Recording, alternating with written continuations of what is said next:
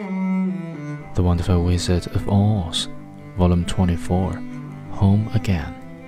Aunt Em had just come out of the house to water the cabbages when she looked up and saw Dorothy running toward her.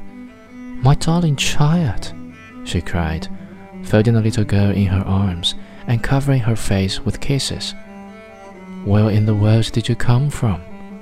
From the land of Oz, said Dorothy gravely. And here is Toto too. And oh, Aunt Em, I'm so glad to be at home again.